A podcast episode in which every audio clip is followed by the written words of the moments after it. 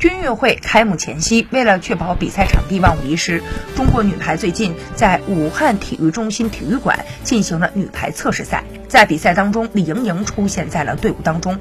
不过，非常让人意外的是，她打的位置居然是自由人，而且还以自由人的位置参加了实战训练。李盈莹此前在国家队的位置是主攻手，而身高一米九二的她去打自由人。这在排球场上是非常的罕见。不过，正式比赛还没有开始，不排除八一队是为了让李盈莹磨合热身以及测试场地而让李盈莹临时客串一下。微博上许多的网友也表示感谢八一队让自己看到了李盈莹打自由人的样子。也有网友表示，自由人挺好的，可以让她锻炼一传和防守，变得越来越全面。